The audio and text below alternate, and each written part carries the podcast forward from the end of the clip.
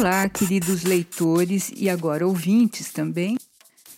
A edição de hoje do podcast apresenta uma pequena resenha da exposição Peregrinação na Europa, de 1930 a 1933, com fotografias de Henri Cartier-Bresson, na fundação que leva o seu nome e que agora, desde uh, novembro de 2018, se encontra no Marais, em Paris, mas que foi criada em março de 2003 por, pelo próprio uh, Henri Cartier-Bresson, sua esposa Martine Franck, falecida também, e sua filha Melanie.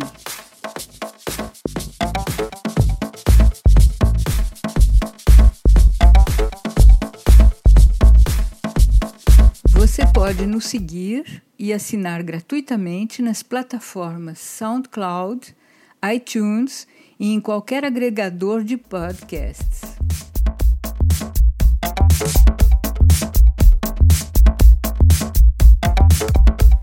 A exposição Henri Cartier-Bresson Peregrinação Europa 1930-1933 ela inaugurou no dia 18 de junho e ela vai até o dia 29 de setembro. Cada vez mais sensível ao meio fotográfico, Henri Cartier-Bresson, que estava naquela época com 20 anos por aí, ele decide partir, deambular na Europa, acompanhado de um amigo escritor, que foi o André Pierre de Mandiarga, e os dois partem de carro, um velho Buick de segunda mão, para um périplo em duas vastas etapas. Então começa uma verdadeira peregrinação cujo objetivo não era a reportagem fotográfica, mas sim um passeio, um passeio despreocupado para descobrir os países vizinhos, para olhar, para curtir a vida. Em 1931, os dois optam pela Europa do Norte e do Este. Eles atravessam a Bélgica, a Alemanha, a Polônia e a Hungria.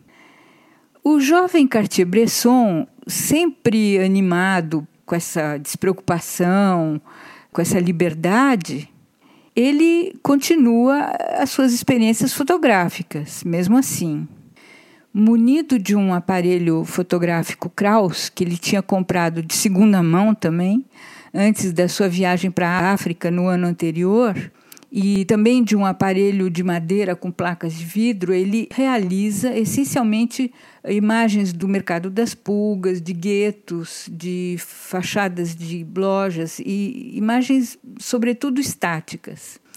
Como isso era muito complicado para viajar e deixava filtrar muito a luz, ele abandona essa técnica fotográfica e ele compra, quando ele volta para a França, ele compra uma Leica, que é a tal da máquina que nunca mais ele vai deixar de lado, e aí ele vai usar até o final da vida. Depois de um ano passado assim na França, vagabundeando entre Paris e Marseille, esses dois amigos, ele o escritor, eles retomam a, a estrada em 1933 e dessa vez já acompanhados pela Leonor Fini, que é aquela artista pintora muito conhecida, surrealista, com quem o Mandiarga tinha uma história de amor e eles eram namorados e ela foi junto. Os três cúmplices escolheram dessa vez a Itália, depois a Espanha. E foi uma viagem de três meses que eles fizeram e que, no meio de muita briga, desacordo intelectual, como acontece entre jovens que viajam com uma certa promiscuidade. Mas depois tudo isso se apagou com o tempo. Com a Itália e a Leica, a gente percebe na exposição que se abre um campo muito mais vasto Cartier-Bresson se torna cada vez mais contemplativo. Ele fotografa corpos que dormem, paisagens uh, esmagadas de luz. Dá para ver no post mais abaixo as fotografias dessa época. E a gente percebe uma atração incontestável pelas linhas, pelas imagens geométricas. A viagem na Espanha parece se desenrolar no mesmo espírito, mas ela marca uma etapa diferente na carreira profissional do Cartier-Bresson.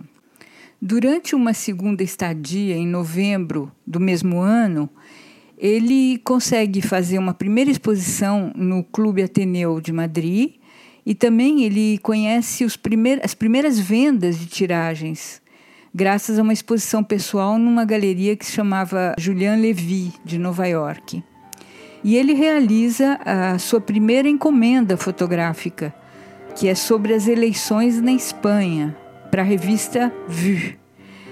É, o que resulta ali é uma publicação em três episódios. E o Henri Cartier-Bresson é ali que ele toma consciência da violência do ato fotográfico.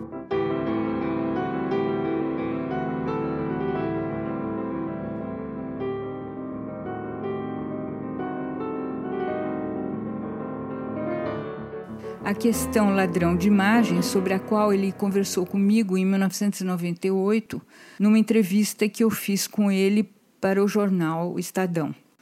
Eu perguntei: você sempre fala do respeito do fotógrafo com relação ao objeto a ser fotografado. O fotógrafo, ao contrário, não tem alguma coisa de voyeur? Aí ele respondeu: sim, claro, existe uma espécie de perversidade. Stendhal disse, e eu não me lembro a propósito do que, essas pessoas roubam para dar. E isso se aplica também aos fotógrafos. Não há pudor, os acessos estão moldados pelo mundo atual que substitui o erotismo pela pornografia. Nós somos um pouco como os equilibristas na corda bamba, disse o Cartier-Bresson. Eu diria que é essa a beleza da fotografia. Não há borracha para ela, não há como apagar. Bem, estamos chegando ao final de mais um podcast.